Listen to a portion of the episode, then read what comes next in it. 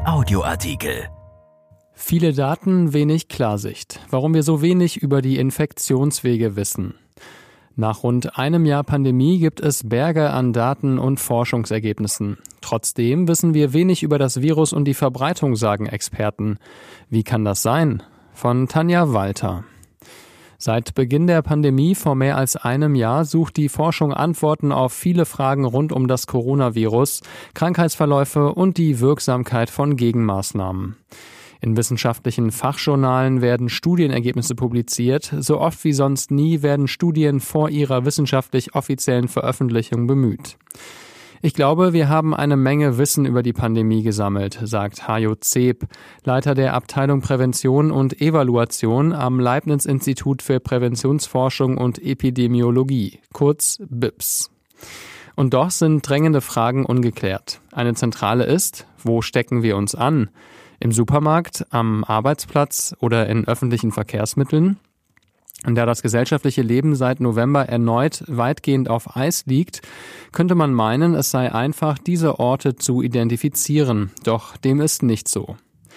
Im wöchentlichen Lagebericht des Robert Koch Instituts ist von einer diffusen Ausbreitung die Rede. Infektionsketten seien nicht eindeutig nachvollziehbar, heißt es nachfolgend. Häufungen werden in Zusammenhang mit privaten Haushalten, dem beruflichen Umfeld und Alten- und Pflegeheimen genannt. Präventionsforscher Zeb bestätigt das. Infektionen bleiben überall dort ein Thema, wo Menschen nah zusammenstehen und Masken nicht korrekt tragen. Das kann überall sein. Also auch am Arbeitsplatz oder im Supermarkt, sagt der Präventionsforscher. Jetzt, wo die Schulen für verschiedene Schuljahre nach und nach wieder öffnen, werden sich Kinder nach Wochen der sozialen Isolation trotzdem umarmen. Auch werden viele weiterhin mit öffentlichen Verkehrsmitteln Wege zurücklegen.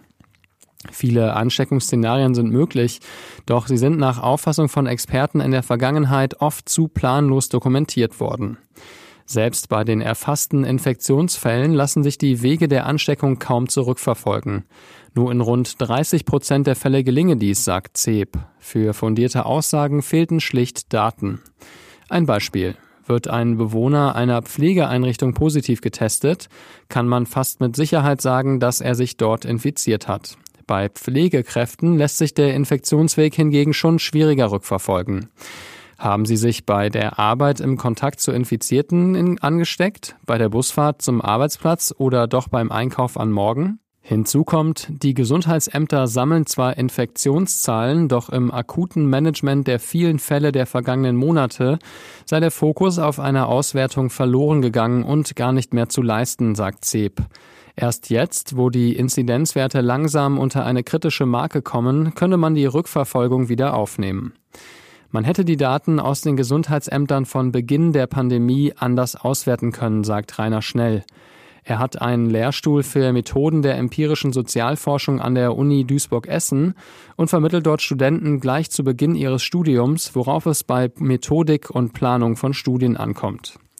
Dass es derzeit so schwer ist, Fragen nach dem Infektionsgeschehen zu beantworten, führt er insgesamt nicht darauf zurück, dass zu wenige Daten erfasst werden. Doch seien sie unvollständig, zeigten nur Momentaufnahmen oder seien nicht repräsentativ. Darum lassen sich laut seiner Einschätzung keine aussagekräftigen Zusammenhänge daraus ableiten. Man wisse daher zu wenig über Zusammenhänge von Lebensumständen und Ansteckungsrisiken, darüber, wo man sich anstecke und auch darüber, ob Menschen in Deutschland wirklich an oder doch mit Corona sterben. Auch Daten über Langzeitwirkungen verschiedener Maßnahmen gäbe es nicht. Genau vor diesem Problem standen neben Präventionsforscher Zeb auch andere Wissenschaftler, deren Empfehlungen in die aktuelle Leitlinie für Schulen einflossen. In diesem Papier sind alle Maßnahmen zusammengefasst, die dazu beitragen sollen, die Öffnung der Schulen möglichst sicher zu gestalten. Das Praxisproblem der Wissenschaftler, als es darum ging zu sondieren, welche Masken den Schulalltag sicherer machen würden, hofften die Forscher auf Erkenntnisse aus existierenden Studien. Doch gab es zwar wissenschaftliche Arbeiten zum Thema Masken insgesamt, hingegen kaum welche, die Daten an Schulen gesammelt hätten, berichtet Zeb. Vielen Studien fehle es zudem an wissenschaftlich evidenzbasierten Ergebnissen.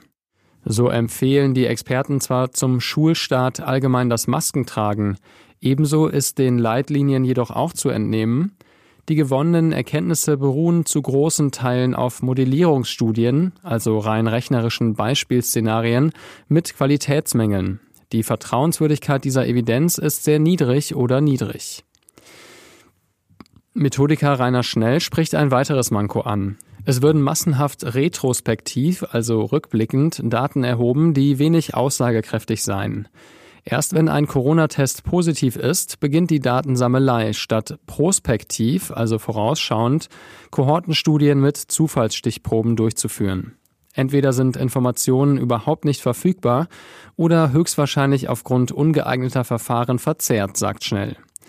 Erfasst werden schließlich immer nur die Fälle, in denen Symptome auftreten oder der Hausarzt eine Infektion identifiziert.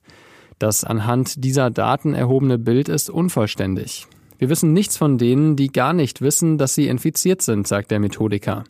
Das verzerrt das Ergebnis. Die offiziell täglich mitgeteilte Zahl der Infektionen sei darum nicht mehr als eine voreingenommene Schätzung. Wir wissen nichts darüber, wie viele Infektionsfälle wir wirklich in der Bevölkerung haben, sagt auch CEP. Aus prospektiv geplanten Kohortenstudien könnte man hingegen aussagekräftige Ergebnisse ableiten denn sie beziehen Zufallsstichproben aus der breiten Bevölkerung, also aus allen Gesellschaftsschichten und Altersgruppen ein. Man würde dann beispielsweise auch Personen testen, die symptomlos sind und so Daten zur Infektion und Infektionswegen sammeln, die derzeit einfach ignoriert würden. Ebenso wie die Daten Infizierter, die aufgrund milder Symptome nie einen Corona-Test gemacht haben. Bereits im März 2020 haben wir unter anderem dem Bundesgesundheitsministerium und dem Robert Koch Institut vier Zufallsstudien vorgeschlagen, sagt Schnell. Sie zielten darauf ab, valide Ergebnisse zu Infektionszahlen in der Bevölkerung zu erhalten, das Fortschreiten von Erkrankungen systematisch zu erfassen, durch pathologisch bestimmte Proben zu sehen, wie hoch der Prozentsatz derer ist, die an oder mit Corona gestorben sind, sowie Daten zu sozialen Auswirkungen der Pandemie zu erfassen. Dazu kam es seiner Meinung nach aus politischen Gründen nicht. Vor der Öffnung der Schulen wäre es aus Sicht des Bremer Präventionsforschers sinnvoll gewesen, prospektiv Daten zu erheben, indem regelmäßige serielle Testungen in den Schulen durchgeführt würden.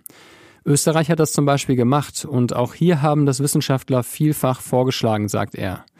Dennoch bleibe die Umsetzung aus. Um die Orte der Ansteckung sichtbar zu machen, ist das nach Auffassung der Experten ein Versäumnis. Man werde in Anbetracht der neuen, vermutlich ansteckenderen Mutationen nicht überall gut geplanter Transportwege zur Schule und Unterschreitung von Abständen zwischen den Schülern vermutlich in der Altersgruppe steigende Infektionszahlen sehen. Doch Studiendaten werden auch dann erst zu einem Zeitpunkt vorliegen, zu dem wir sie nicht mehr brauchen werden, sagt Schnell. Dieser Artikel ist erschienen in der Rheinischen Post am 2. März und bei RP Online. RP Audioartikel ein Angebot von RP.